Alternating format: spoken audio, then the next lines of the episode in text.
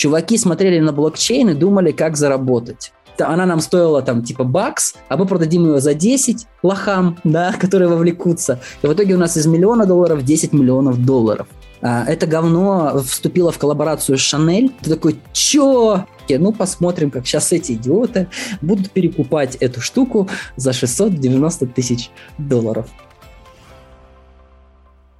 Фух, волнительно. Итак, второй сезон подкаста «Маркетинг и реальность» стартует через 3, 2, 1 и поехали! Это второй сезон подкаста «Маркетинг и реальность», где я, Александр Деченко, бренд-стратег и digital-маркетолог, вместе с моими гостями, экспертами из сферы digital, говорим про маркетинг, брендинг, пиар и окружающую нас реальность. В новом сезоне мы продолжаем рассматривать актуальные и новые инструменты из сферы digital, а также современные методы коммуникации с целевыми аудиториями. Обязательно подписывайтесь на подкаст в удобном для вас аудиоплеере, а также делитесь делитесь впечатлениями о выпусках в ваших социальных сетях. Не забывайте проверять описание каждого выпуска подкаста, ведь там могут быть подарки от наших партнеров.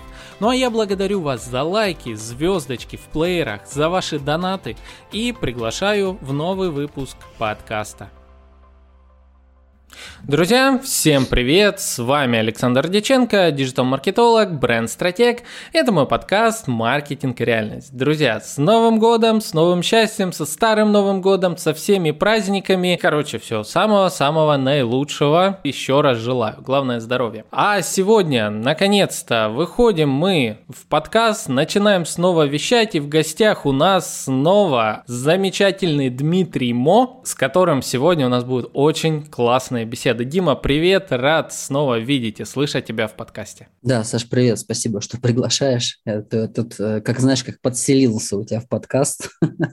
Но я рад, что людям нравится то, что мы с тобой записываем. А с удовольствием сегодня с тобой снова пообщаюсь. Вот, а пообщаемся мы на интересные темы, друзья. Обсудим мы NFT, обсудим мы метамиры и то, как эти две сущности повлияют возможно, на наше с вами будущее. И как уже сейчас можно их использовать. А итак, Дим, смотри, давай для начала я, в принципе, тебе расскажу еще тоже то, с чем я столкнулся, и мне очень интересно будет услышать твое мнение на это. Давай начнем с темы NFT. Для начала скажи, насколько ты вообще в курсе, что есть такое NFT? Я слежу за NFT, и в целом, насколько я понимаю, это некое новое использование технологии блокчейн, только с привязкой к некому арту, объекту интеллектуальной собственности, который, превратившись в NFT, может быть много раз продан, перепродан, и человек, который создал этот самый NFT, он может продолжать иметь комиссию с любых как бы онлайн-транзакций, что раньше было невозможно, и таким образом, в принципе, сохранять там авторские права частично или полностью, ну и так далее. Я знаком, потому что я музыкой же занимаюсь. NFT прекрасно можно использовать, прицепив его к э, треку, да, к музыкальной композиции, таким образом поощряя музыкантов быть независимыми, скажем так. Ну и то же самое, я вижу, делают ребята в дизайне. Ну, в общем, все, кто могут создать некий там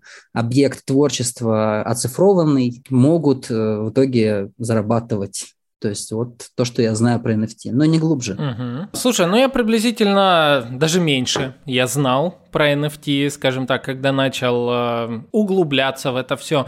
Мне было интересно, как вообще вот эти вот э, новые способы сохранения авторства работают на текущий момент и как mm-hmm. их используют люди. Короче, что я накопал, что я нарыл, может быть, сейчас э, среди тех, кто нас слушает, гораздо более профессиональные есть люди, но тем не менее. Короче, что есть на текущий момент? Есть несколько рынков, специальных платформ. Одна из таких платформ OpenSea, как открытое море, OpenSea.io. Это как маркетплейсы, на которых продают NFT. Отдельно говорю, что NFT создать может кто угодно. Если очень просто говорить, то это картинка, любая картинка, которую вы загрузили определенным образом после того, как создадите свой э, кошелек для виртуальной валюты.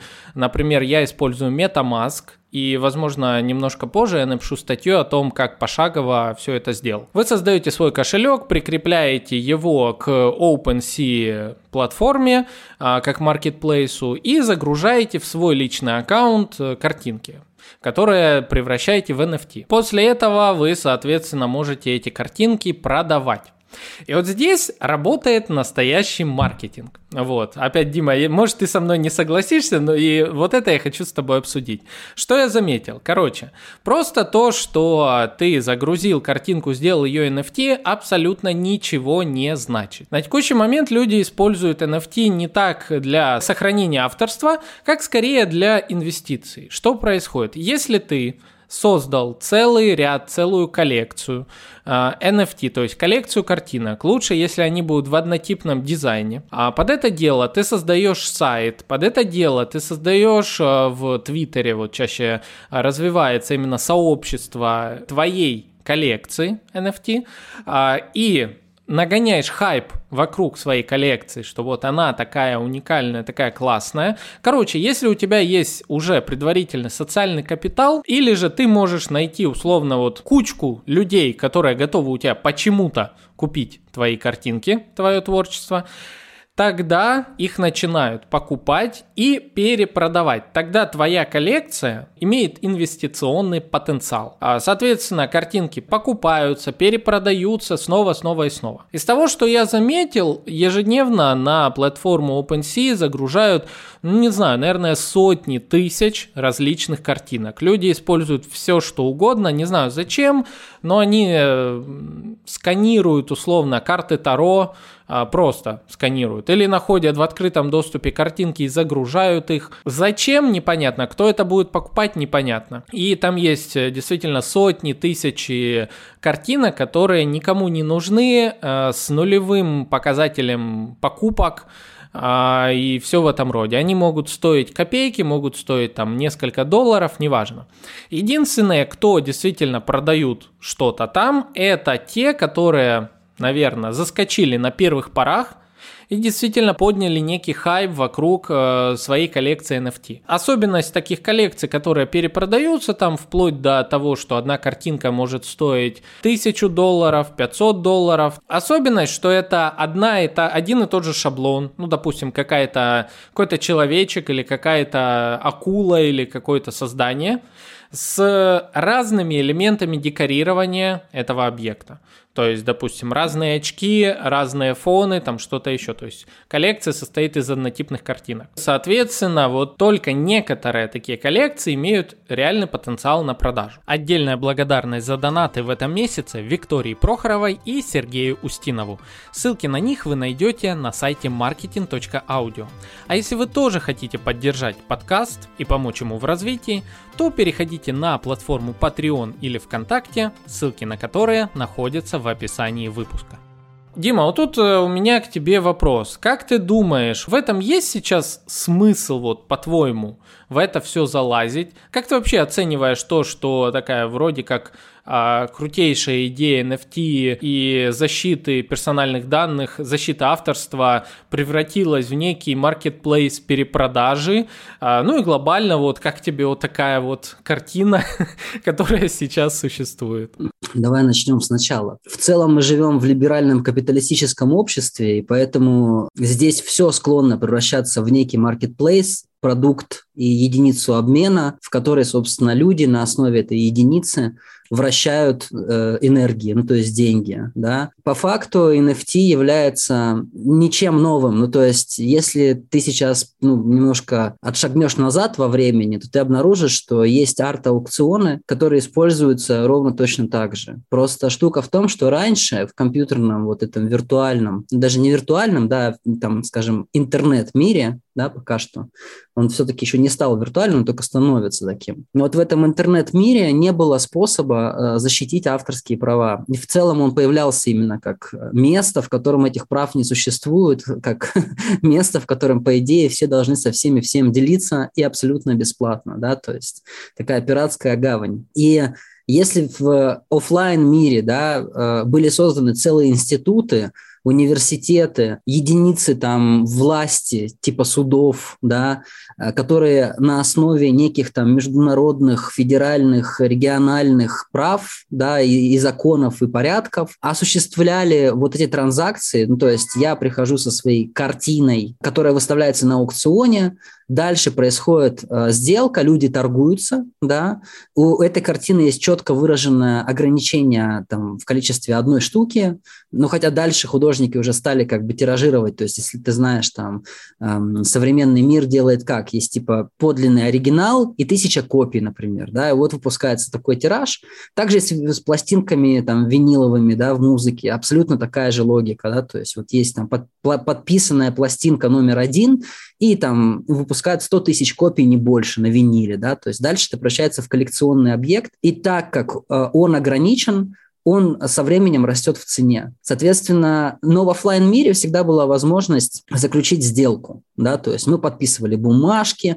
у нас были при этом разные свидетели и разные законы э, прав и правил, ну, в том числе международное авторское право, регламентировали дальше использование или неиспользование вот этих самых а, объектов интеллектуальной собственности. Да? Вот этой самой тысячи копий.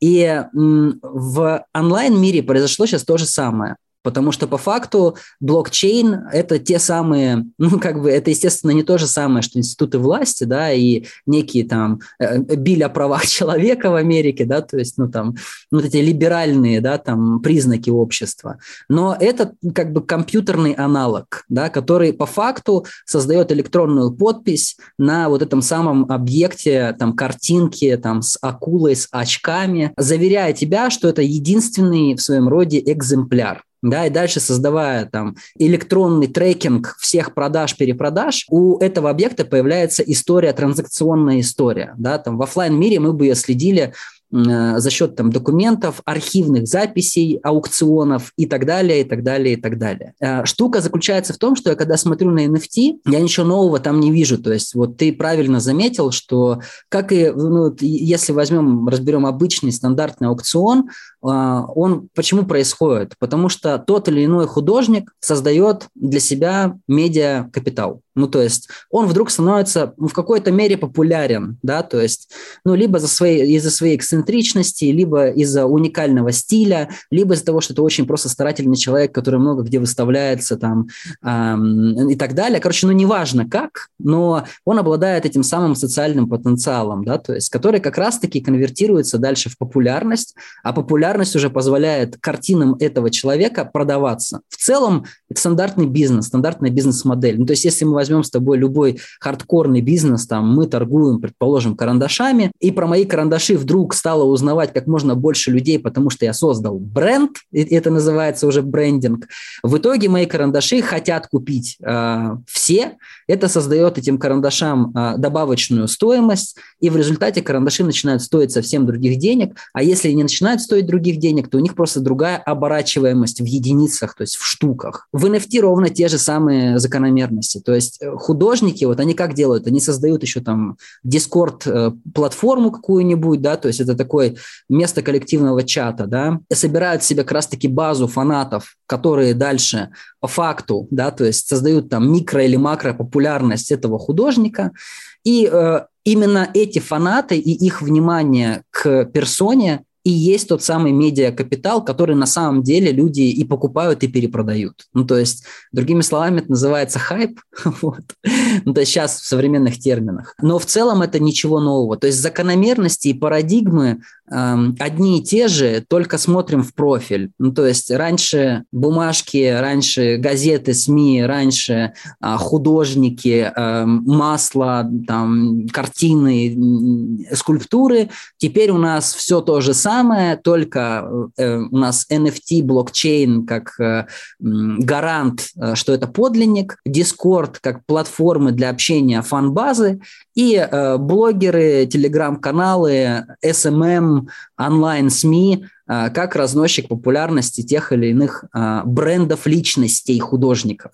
Э, соединяем вместе, получаем медиапродукт, выраженный одной единицей, допустим, дизайном человека, музыкальной композицией, там, человека.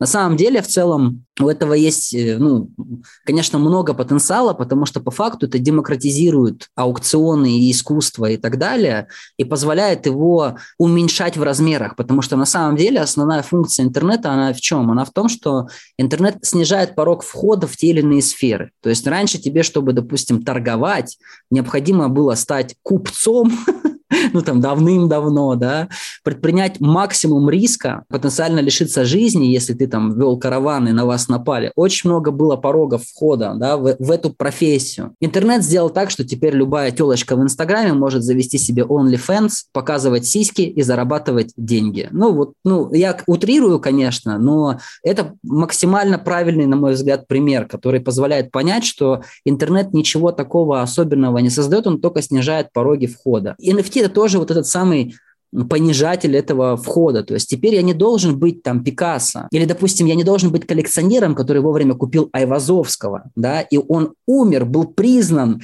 как великий художник. И после этого я достаю из рукава оригинала Айвазовского из своей коллекции и продаю его на аукционе. Теперь не надо. Теперь как бы все стало еще проще. Поэтому можно сказать, что это некая четвертая волна коммерциализации интернета и его э, либеризации. Причем я негативно отношусь к либеральному капиталистическому гражданского общества, несмотря на то, что я маркетолог, ты прекрасно знаешь мои экстремистские взгляды на жизнь.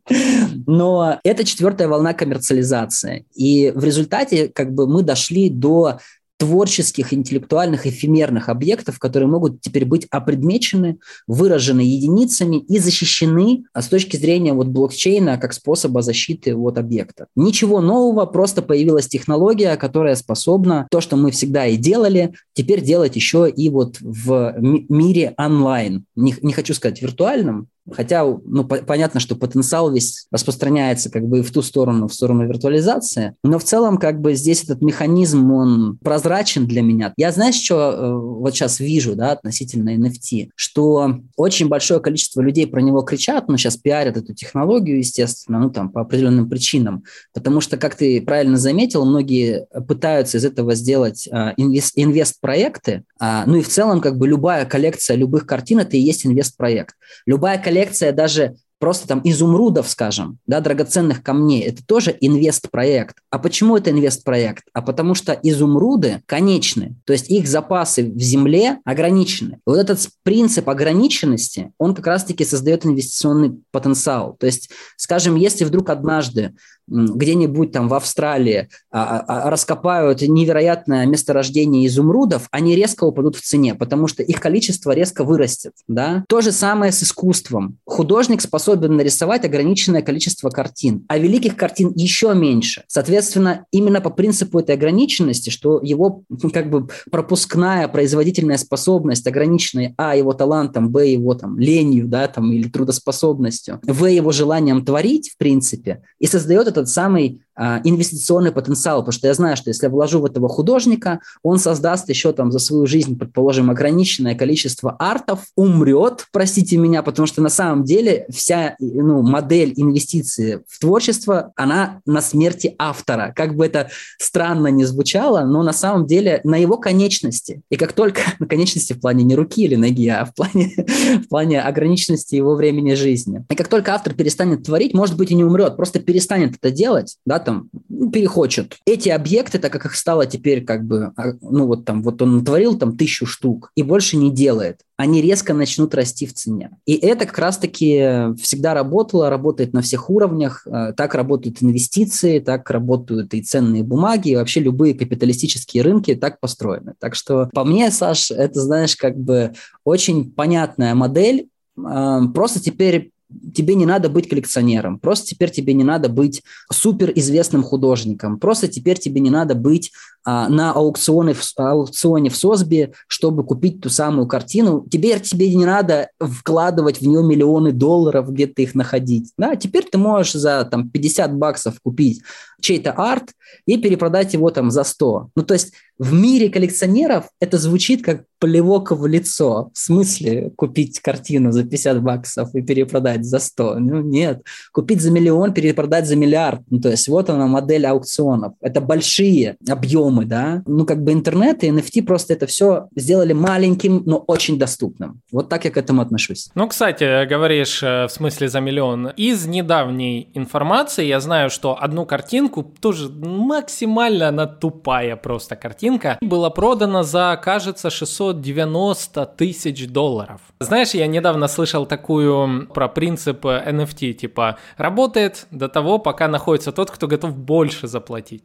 Но с другой стороны, картинка, за которую заплачено такие деньги, явно привлечет внимание. И, по сути, плата вложения в эту картинку является также как бы вложением в пиар. Ты не думал, что как бы это просто сам себе автор ее и купил? Ведь на самом деле, понимаешь, в NFT, в отличие от, от аукциона, есть узкое место – и это место в том, что в аукционе тебе сложно клонировать себя, ты можешь только заняться мошенничеством, подговорить кого-то, дать ему 690 тысяч рублей, сказать, чувак, мы выставили картину, иди купи ее, и в результате, собственно, мы создадим на нее так искусственно ценность. Люди начнут думать, блин, какого хрена, что это за картина, почему она стоит 690 тысяч рублей, в NFT мире все в разы проще, и там никто не следит за аферами. Э, и в биткоине такая же проблема. То есть как раз-таки узкое место, вот все еще узкое место интернета в том, что там очень легко разводить лохов. Извиняюсь за ну, такое грубое, циничное обращение,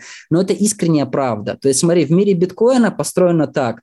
А давай создадим монету, возьмем инвестора, и сделаем так, как будто бы ее стали резко все покупать. Возьмем там мульт долларов, мы резко поднимем ее в цене, продадим ее за там, она нам стоила там типа бакс, а мы продадим ее за 10 лохам, да, которые вовлекутся. И в итоге у нас из миллиона долларов 10 миллионов долларов. То есть, понимаешь, это не отслеживается сейчас никак, никак не регулируется, никто не занимается этими видами мошенничества и преступлений. В NFT также. Поэтому, когда я слышу истории о том, что типа какую-то там санную картинку кто-то купил за за 690 тысяч рублей, ну, я заранее предполагаю, что это супер намеренный ход, умный, прекрасный ход. К сожалению, он к маркетингу не имеет никакого отношения, это просто мошенничество, то есть это просто способ надурить людей. В маркетинге все-таки есть этические нормы и границы, там тоже есть подобные способы создания вот а, ажиотажа, да, и м, создания чувства ценности, да, вот этими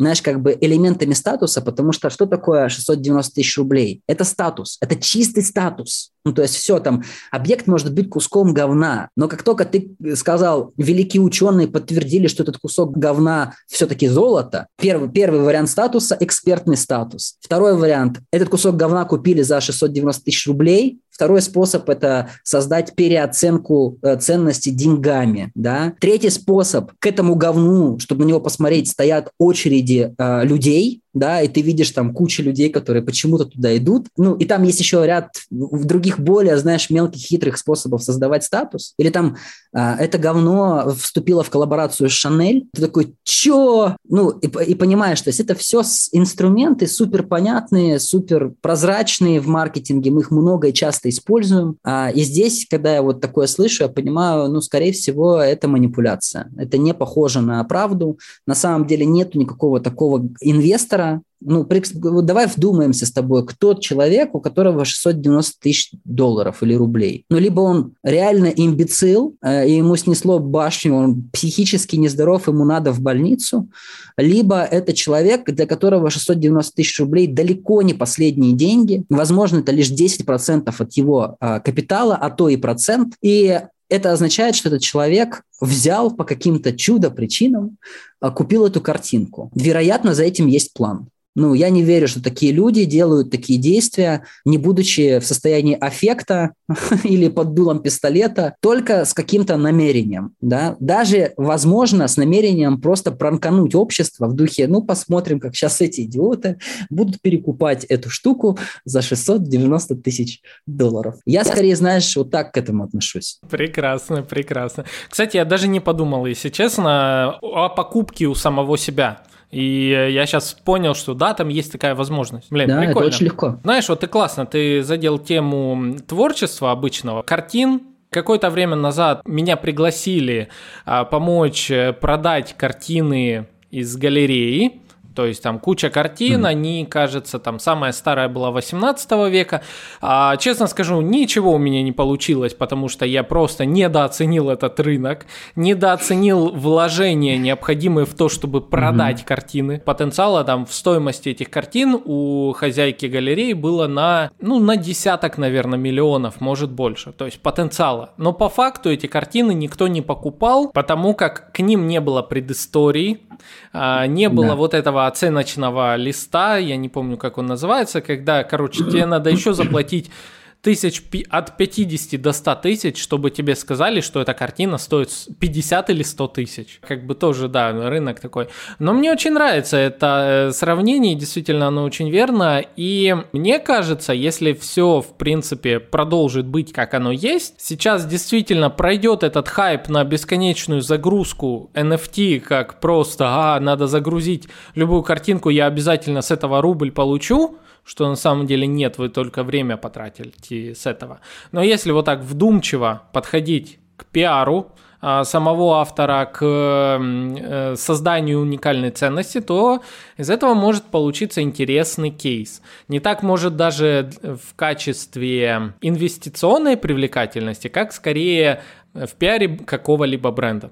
Вот, ну посмотрим, Смотри, я вот, ну, говоря про интернет, вообще, это ж надо понимать, что это э, как бы явление, вот это четвертая волна коммерциализации интернета, да. Но у интернета какая фишка? Если в обычном мире все происходит чаще всего э, сверху вниз, ну, то есть появляются какие-то большие игроки, они создают рынки, в этих рынках появляется там все более мелкая-мелкая рыбешка, и потом там начинают торговаться уже там сами граждане, там, когда продукт становится супер понятным, да, там, а вот были там инвестиции, а сегодня у нас там Форекс. Это я так стебусь, да, но суть примерно такая же. В интернете все работает наоборот. Я вот, мой прогноз по NFT такой, что чуваки смотрели на блокчейн и думали, как заработать работать. Такие, блядь, а что если мы назовем блокчейн NFT, привесим его типа к картинам и просто будем продавать типа картинки и мемы за деньги? Я сейчас понимаю, что все, что происходит, NFT это, это бизнес-модель, где люди взяли уже работающую систему, применили ее в другом рынке, получили как бы уникальный бизнес. Почему это бизнес-модель? Потому что если бы это была технология, и она бы развивалась нормальным, адекватным способом, то изначально мы бы получили скорее игрока, ну такого, или даже институт некий, онлайн-институт NFT, и он бы в первую очередь отсеивал бы по определенному набору критериев авторов, то есть это была бы модель с более высоким порогом входа. Тебе необходимо было бы доказать, что ты делаешь все-таки что-то, что претендует на понятие творчества, искусства и так далее. Но обрати внимание, как это работает сейчас. Ну, то есть это лишь только вопрос коммерциализации. Ну вот есть у меня тысяча слушателей, я сделал там NFT, а, заторговал на платформе какой-то, которая сняла свою комиссию. Ведь это так работает. То есть это же, не, ну, у меня не может быть 100% э, денег. Ну, то есть все равно я должен а, за счет, ну, транзакции эти, да, то есть там какие-то проценты с транзакций отдать. Это называется модель длинного хвоста или модель, модель Амазона. Суть такая, набрать много-много-много-много авторов, которые торгуют по чуть-чуть, кто-то по много, кто-то по среднему. И из-за того, что транзакции будут миллионы, а потенциальные миллиарды, и да, с них будут там по 5-6 центов, но в итоге, если ты 5-6 центов умножишь на миллиард, ты получишь очень много денег. Так что я как бы, ну, с одной стороны радуюсь, что теперь есть возможность у независимых художников быстрее монетизировать себя. С другой стороны, меня это очень печалит, потому что порог входа в понятие художник или музыкант очень резко снизилась.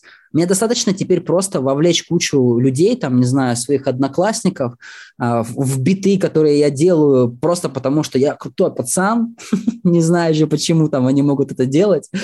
А, я не удивлюсь, знаешь, как бы мне кажется, пора уже вот этим самым девочкам с OnlyFans использовать NFT. Я вообще все вот, я жду какую-нибудь новостью такую, когда какая-нибудь там вот эта шлюндра э, додумается часть своих картинок выпустить а, ограниченной коллекцией и зарубать на этом просто невероятные деньги. Возможно, американские порноактрисы уже так делают, я не изучал просто историю, но это будет показателем вот всей, знаешь, насмешки над обществом, потому что на самом деле для меня и блокчейн, и NFT, и будущее движение в виртуальный мир – это очень негативные тренды на самом деле. То есть они обесценивают вообще все на свете. То есть, с одной стороны, есть возможность а, у большинства людей тут же начать торговать, с другой стороны, ты сразу оказываешься в помойке. То есть твои, твоя торговля, она сразу тебя кидает в мусорное ведро, и ты торгуешь среди отходов, даже если ты бриллиант. Ну, то есть это ужасный артефакт всего происходящего, так как, э, в принципе, есть продукты, которые требуют вот этого estimation, да, которые требуют вот такого подтверждения того, что все-таки это музыка, все-таки это искусство. Ведь, э, как ты понимаешь, это же все супер субъективно, да, и поэтому существуют там, допустим, консерватории в мире музыки или там арт-галереи, там эксперты, критики, там целая система, и она такая не просто так, чтобы как раз-таки отсеять зерна от плевел, и эти зерна еще раз просеять, и среди них найти самые невероятные э, вещи, которые могут дать вот эти самые ростки. В мире же NFT на это просто положили большой болт, и там просто растет сорняк вообще на сорняке и потенциально не дает вырасти ничему положительному. К сожалению, очень неприятно думать про это, но мне кажется, что скорее это убьет настоящих художников, потому что они будут полностью обескуражены, и никакой здравомыслящий, э, ценящий себя э, автор чего бы то ни было никогда не пойдет торговать в помойке. Никогда. И я ожидаю, что, скорее всего, появятся надстройки, знаешь, какие-то гиперпремиальные торговые площадки, где будет система вот этого апробации, там, approval а, там, какого-то estimation а, одновременно и авторов, и тех, кто будет покупать, да, то есть авторы по принципу творческому, покупатели по принципу своих счетов и покупательской способности и своей истории покупок предыдущего искусства. Так что, короче, uh-huh. ждем. Но пока это такое. Вот сейчас я много слышу людей как раз-таки, почему сейчас все там NFT, это инвестиция, инвестиция. Да потому что, блин, больше, понимаешь, нет способа туда привлечь людей. То есть нас всех убеждают в том, что выгодно, выгодно, выгодно. Иди, иди, там, инвестируй, потом у тебя будет в 10, в тысячу раз больше. Выгода, выгода, выгода. Такое реально может случиться, это правда. Но инвестиции для тех, кто занимается инвестициями на профессиональном уровне на самом деле. То есть, ну, нету инвестиций для дураков. Ну, вспомните Буратино, Поле чудес. Ну, как бы, блин, ну, нету инвестиций для дураков. Если ты инвестор, ты из NFT сделаешь деньги, ты сделаешь деньги из перепродаж, ты сделаешь деньги из акций, облигаций, ты сделаешь деньги из ценных металлов, из разницы курса валют.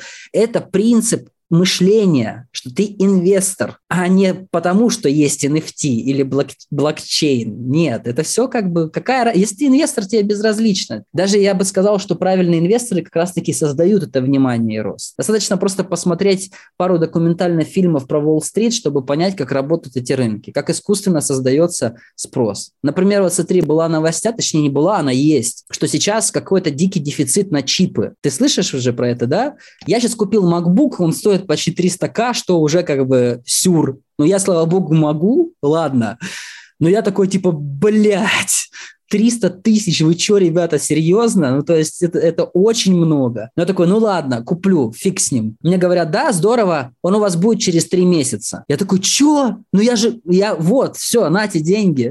Это не кредит, это вот 100% оплата. Они такие, да, при условии стопроцентной предоплаты а, ждем. Я стал копать эту историю. Я наткнулся на интервью одного из производителей, ну, типа из лидера, скажем так, производственной вот этой отрасли, кто производит именно сами чипы. И чувак прямым текстом сказал, ребят, ну это какая-то хрень, у нас просто скупили все чипы и искусственно создали этот дефицит. Причем мы понятия не имеем, куда дели все чипы, которые купили, потому что их бы хватило три раза на все ваши потребности. Мы же, у нас же плановая экономика, мы же прогнозируем разные рынки там в автомобилестроении, компьютерные, телефонные, там вот эти все рынки, да, Мы все просчитали, всего должно было хватить. Понимаешь, он прямым текстом сказал, просто пришел какой-то предзаказ от хрен знает каких компаний. Ну, мы система коммерческая, мы продали, но никто не ожидал, что эти люди просто сядут на это сверху и дальше ничего не будут с этим делать.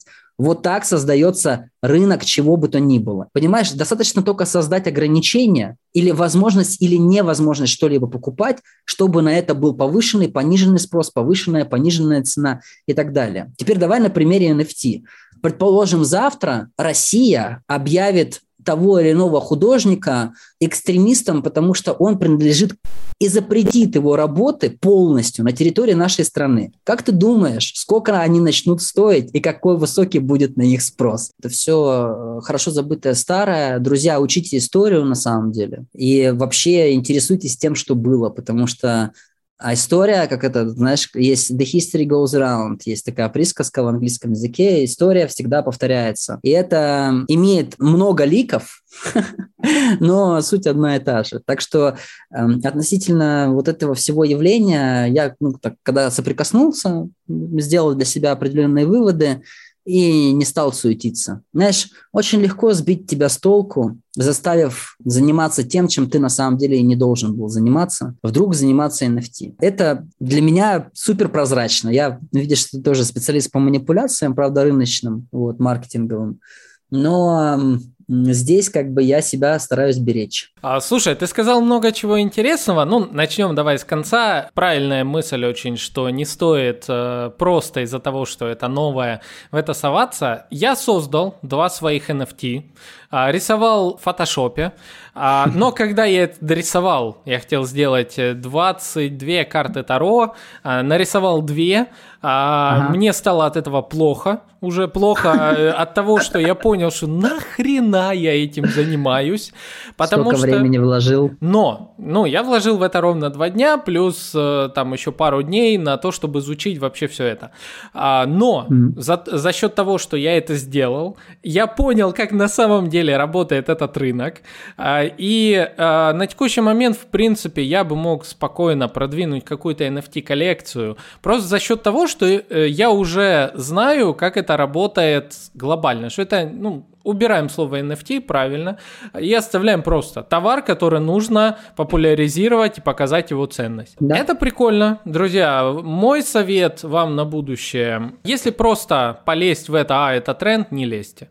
Если вы э, дизайнер, художник и вы особенно иллюстратор, э, залезьте, попробуйте. Почему нет? Это будет как минимум, э, минимум. Вы ничего не продадите, но это будет кейс, и это будет престижно показать показать, что у вас есть ваши работы, вот как они выглядят и уже лежат на платформе NFT. А если вы к тому же еще и привлечете маркетолога, пиарщика, вы сможете это еще и продать. Ну а так, мысль, которая интересная, которую ты еще затронул, о том, что снизился порог входа, и это плохо. А я с тобой согласен. Но тут давай приведем сразу в пример. Кстати, я хочу сейчас, мы перейдем как раз к теме метавселенных, а, потому что mm-hmm. вот эта мысль напрямик идет туда, и я расскажу сейчас историю. Но перед этим э, напомню, что у нас появился ТикТок, не у нас, не у подкаста, у подкаста он умер временно, а вообще у нас в мире появился ТикТок, на который многие смотрели из разряда «Ой, это никогда не взлетит, это никогда не будет, это а, что за низкого уровня качества роликов, а, когда какая-то студентка, школьница трясет своими местами и в результате имеет миллионы просмотров, а, или же паренек какой-то ухмыляется на камеру имеет тоже миллионы просмотров. И вот это низкого качества контент со временем устаканился. И сейчас в ТикТоке, как и в подкастах, как и в социальных сетях и где-то еще, всегда есть эта стадия. Сперва куча откровенно говоря, говна, которое все принимают за то, что так и надо делать. Потом сильные мира сего или умные самые а, делают что-то лучше, оно становится нормой новой, и из этого вырастает определенная норма потребления типа контента или же виртуальный какой-то виртуального элемента. Я думаю, с NFT будет точно так же, и вот тут как раз расскажу про мой опыт э, с метавселенными. Метавселенные сами по себе это в принципе платформы, в рамках которых можно общаться в виртуальной реальности.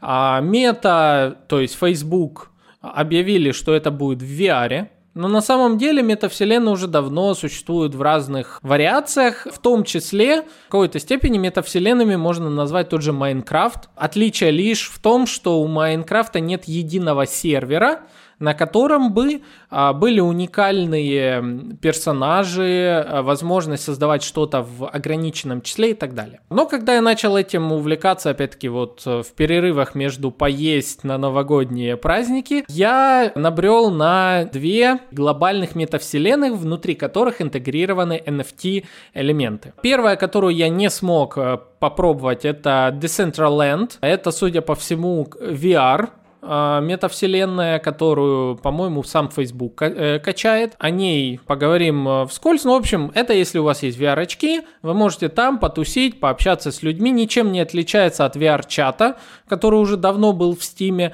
Но за счет того, что глобальные бренды говорят, что теперь это метавселенная, теперь здесь можно купить землю в этом VR-пространстве, теперь здесь можно строить, это становится метавселенной. И вторая метавселенная, которую я встретил, называется называется Sandbox.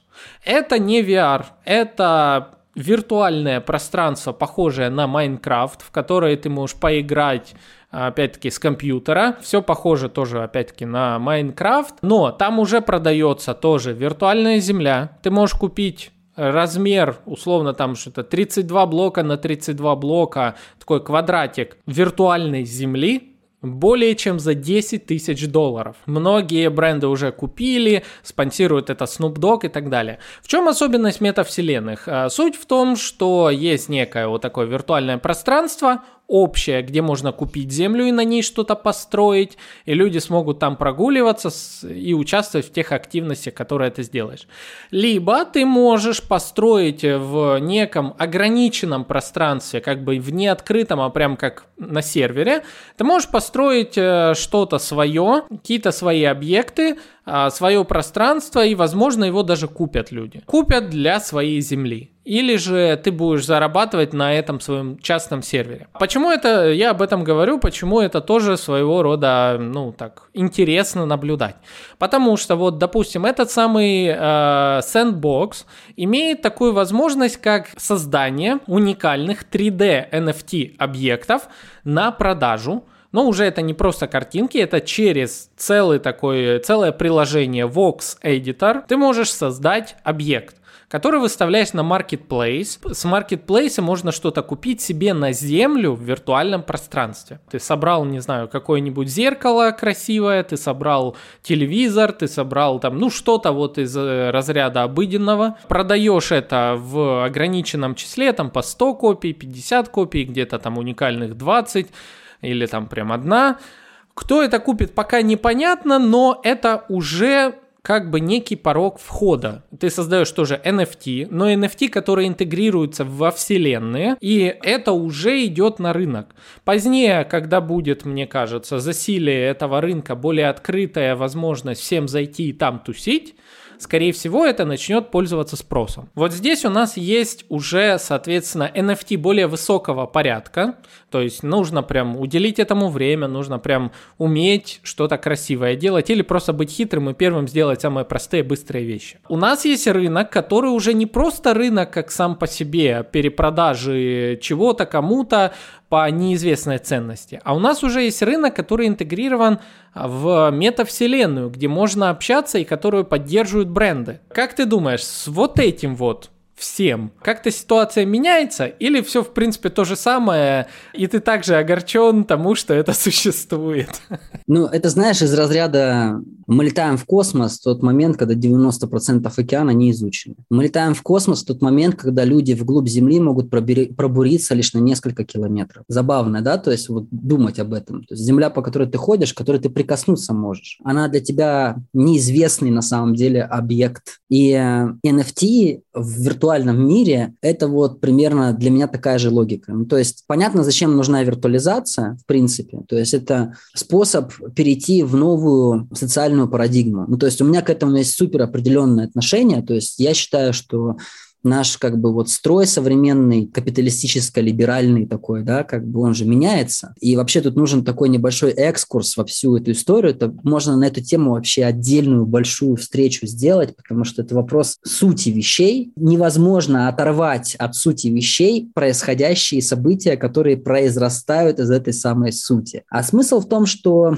изначально мы попали в либеральное общество, которое сменило традиционалистов вообще, представленных в Великобритании, их как бы великой империи, да. А либеральное общество, оно про что? Оно про тело, ну, то есть про ощущения. То есть позиция либералиста такова, что надо, чтобы у тебя было максимальное количество приятных ощущений в теле и мозге, и это цель. Жизнь одна, один раз живем, э, ничего другого не существует, и поэтому тебе необходимо скапливать блага, скапливать ощущения и всячески себя ублажать. Так появился либерализм. Он вырос вообще из понятия, вообще, ну, откуда слово либерализм идет, оно идет из понятия либеральных профессий, изначально это была как бы партия людей, которые обслуживали людей, создающих реальные ценности, то есть производителей, фермеров, и так далее, да, и вот там артисты, юристы, консультанты, маркетологи, да, то есть это все представители либеральных профессий изначально. Вообще про это можно долго говорить, но сейчас вопрос про NFT больше, да. И сейчас либеральная вот эта как бы парадигма, она привела к развитию капитализма, рынков, потребления ресурсов, перепроизводства, постоянной гиперинфляции, кредиты, это все вот э, выродки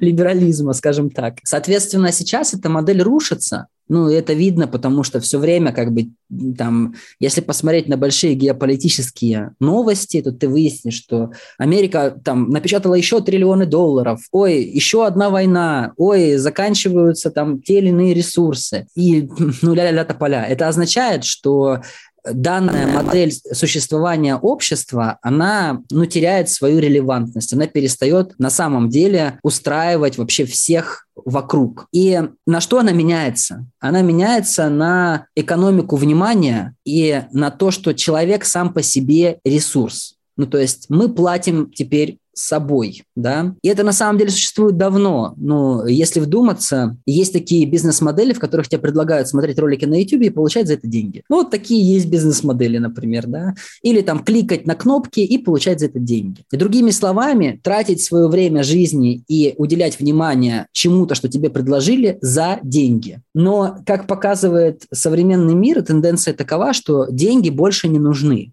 и они не работают, как должны были бы работать, потому что они больше не обеспечены ничем. Ну, то есть они больше не привязаны к золоту, не привязаны к каким-то производственным мощностям, к ВВП каких-то стран и так далее. То есть деньги – это эквивалент веры в ту или иную страну. Вот мы верим, почему доллар столько стоит? Ну, потому что мы верим, что Америка – это держава номер один, что у них очень много там потребления, производства, много войн, много ресурсов, что они, ну, их колосса сложно победить, скажем так. Там мало нестабильности.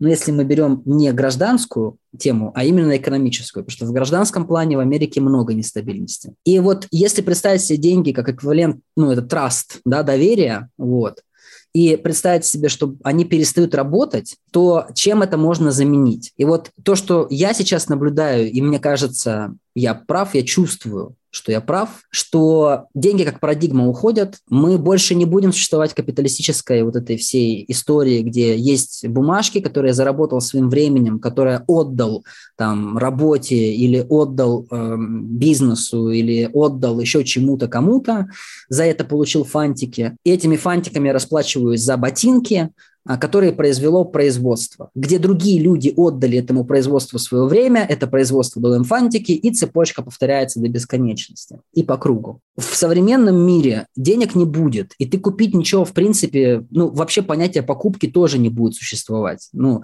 на мой взгляд, мы идем в этот мир как раз-таки, где есть а, метавселенная, с NFT эквивалентами, и человек единственное, что должен сделать, он должен вложить свое время, то есть много времени провести в, в, в метавселенной, чтобы ему выдали X NFT чего-то, которое означает, что теперь ты можешь носить ботинки ездить в метро, и это эквивалент социального индекса. То есть я считаю, что данный вот процесс, который происходит, он на самом деле уничтожит понятие бизнеса, маркетинга, уничтожит понятие торговли, потому что оно будет не нужно.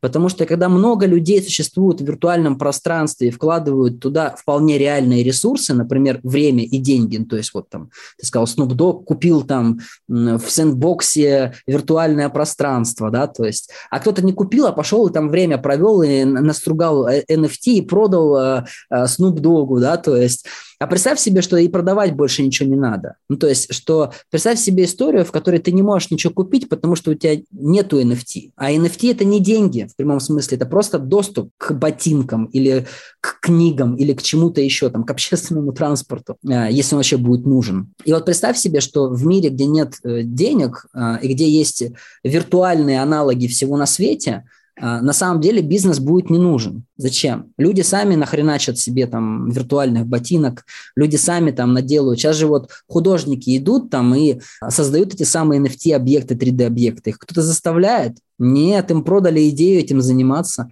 А, а если ты не можешь этого делать, зачем ты там нужен? Ну, пока не нужен. А потом, как бы, я уверен, что мы перейдем в такую, как бы, парадигму, в которой на самом деле единственное, что нужно делать, это просто проводить какое-то время в каких-то метавселенных. И за это у тебя будут, как бы, вот какие-то там доступы к тем или иным благам. Ужасная, на самом деле, мысль, но пока что она максимально, ну, я вижу ей много подтверждений. Ну, прям очень много. Блокчейн, NFT, метавселенная. Ну, то есть это все прямо вот туда как-то катится. Если у этого, конечно, не появится госрегулирование, но я думаю, что и страны будут не нужны, и государство как понятие тоже исчезнет. Ну, то есть там это все будет не надо совершенно.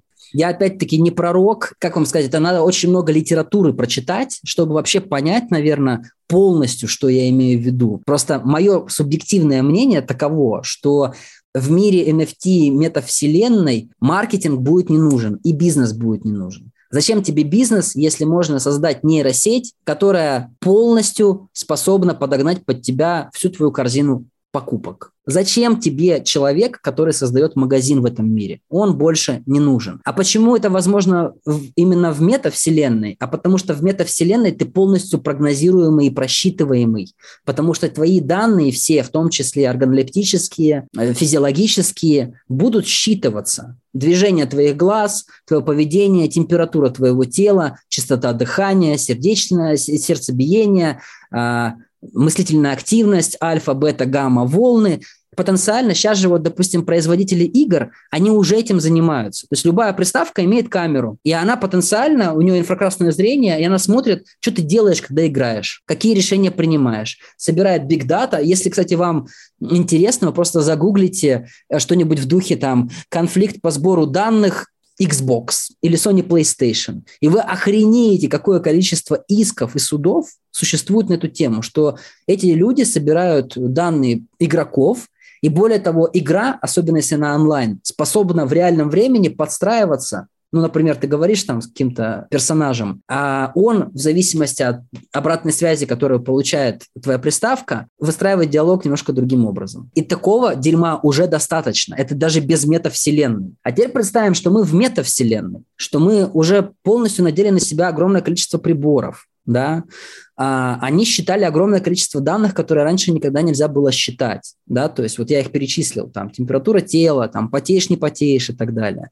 Привязали эти данные к data, э, к твоему поведению внутри этой метавселенной. Нейросети, а, большие интеллектуальные системы, компьютерные просчитали твое поведение. Э, на самом деле люди – это э, психопрограммируемые существа, это тысячу раз доказано, иначе бы не работало нейролингвистическое программирование. Но оно, черт подери, работает. Соответственно, я вижу, что вот в подобном мире бизнес и человек, который создает реальную ценность, не нужен. Он нужен как ресурс, он должен вырабатывать время, он должен вырабатывать внимание, он должен вырабатывать просто свое присутствие в каком-то там вот участке этой метавселенной.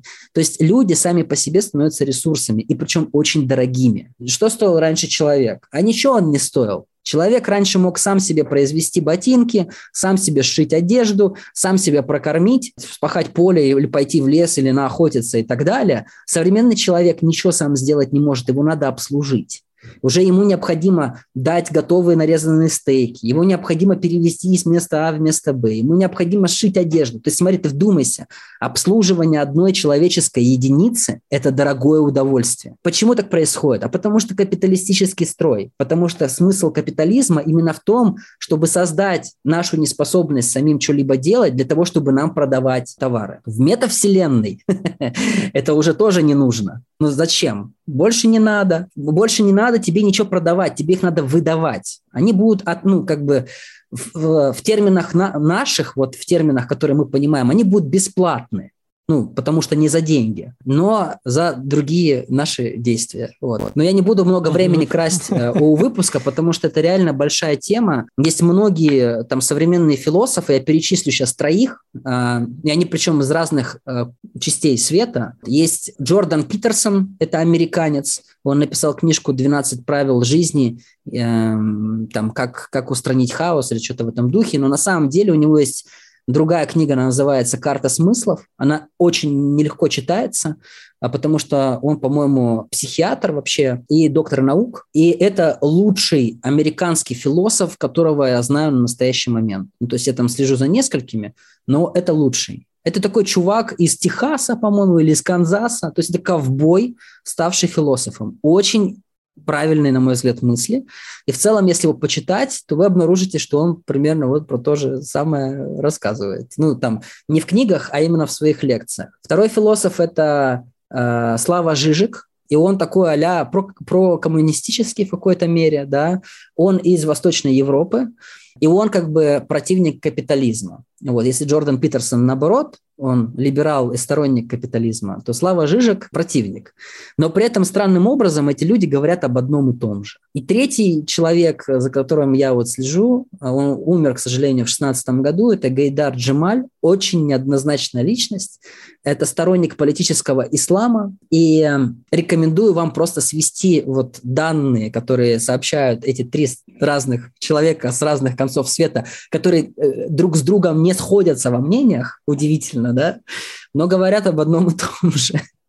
И вот на пересечении такой парадигмы, ну, то есть вот я же еще в профессии существую, да, то есть я вижу, как люди потребляют, я вижу, что сейчас нас же очень тихонечко готовят к этому, незаметненько, то есть нам, с одной стороны, продают эту идею в духе, эй, NFT, инвестиция, мета, это круто, купить там участок, раньше, помнишь, на Луне участки покупали, сейчас их покупают там в метавселенной, там ля-ля-ля, тополя, эй, а с другой стороны, потихонечку создают ограничения и лишают нас. Ну, то есть вот лишают нас возможности платить наличными, например. Наличные постепенно убирают из оборота, э, заменяя это все виртуальными деньгами, биткоинами в идеале. Но пока что люди просто платят картой, какими-то цифрами с банковских счетов. Стоит, кстати, сказать, что при оплате картой человек тратит на 30% больше, чем при оплате наличными. Это изученный факт.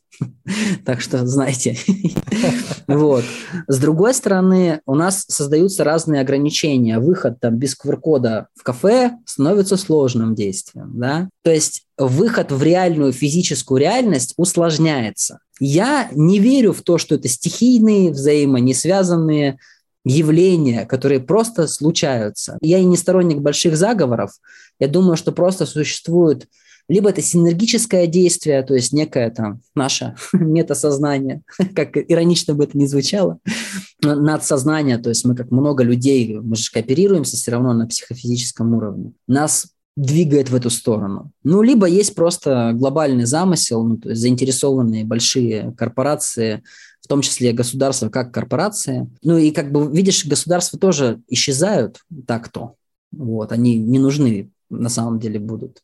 Как и корпорации, mm-hmm. как, как принцип. То есть они мутируют во что-то новое, чудесное. То есть я думаю, что государство будет институтом по выдаче социального индекса, вот этого самого, да, то есть который тебя делает либо хорошим, либо плохим гражданином. Гражданином, которому можно ездить в автобусе, или гражданином, которому э, нельзя выходить из дома вообще, да. Ты описал, в общем, все сценарии «Черного зеркала». Все сценарии «Черного зеркала», они же не взяты из просто головы сценаристов. Да? Это переработка огромного количества футуролог... футурологических предсказаний. Есть наука футурология. И это не просто типа как, а, знаешь, там какая-то история с гаданием на кофейной гуще. Нет, это наука. Там люди изучают глобальные большие тренды, строят от них типа продолжения, сводят их как бы многокомпонентный, у них там такой анализ многофакторный, и они делают типа определенные выводы. И есть типа ряд футурологов в мире, и «Черное зеркало» — это микс между сценариями фантастов, всяких там Рэев Брэдбери и всех остальных, ну, то потому что там прослеживается на самом деле просто такое, знаешь, проамериканская фантастика, и э, футурологических заключений. То есть они что сделали? Чем круто «Черное зеркало»? Они взяли и наложили наиболее реальное в сюжеты фантастов. Добро пожаловать. Да, да. Вот поэтому создается когнитивное искажение, что «Черное зеркало» — это про нас. Я думаю, что будет не так, но в ту сторону примерно примерно. Я тоже думаю, что будет в ту сторону. И, друзья, если не хотите быть на месте некоторых героев Черного зеркала, вы, конечно же, слушайте подкаст «Маркетинг и реальность», потому как здесь вот как раз э, философ Дмитрий Мо.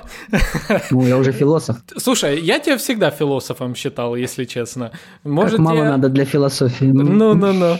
А, друзья, что сказать на это все? Со многим я согласен с Димой, а с тем, как все может повернуться. Я изначально, вы знаете, говорил о том, что в нашем мире возможно все, а, и главное в этом случае не там бояться чего-то, а скорее быть готовым. Поэтому как раз-таки подкаст «Маркетинг и реальность» и весь будущий год точно мы с вами будем обсуждать вот такие вот возможности того, что может произойти. Будем обсуждать с вами то, как использовать то, что есть вокруг нас, а, или как уберечь себя от э, того, где бы мы не хотели оказаться, скажем так. Потому что в этом как раз и состоит э, суть подкаста «Маркетинг и реальность». А, Дима, ну тебе в очередной раз э, благодарность за то, что пришел в подкаст. Всегда мне интересно с тобой поболтать. А, конечно же, мы еще поболтаем. У Димы специальный билет в подкаст э, на интересную тему. Он не хочет заводить свой, свой подкаст, времени на это нету. Вот. Мы это уже обсуждали, поэтому будет приходить и говорить с нами. А, ну а с вас, друзья, лайки, комментарии. С вами был Александр Деченко, Дмитрий Мо, подкаст «Маркетинг и реальность». Мы с вами увидимся, услышимся в следующих выпусках. Всем пока. Пока-пока, ребят.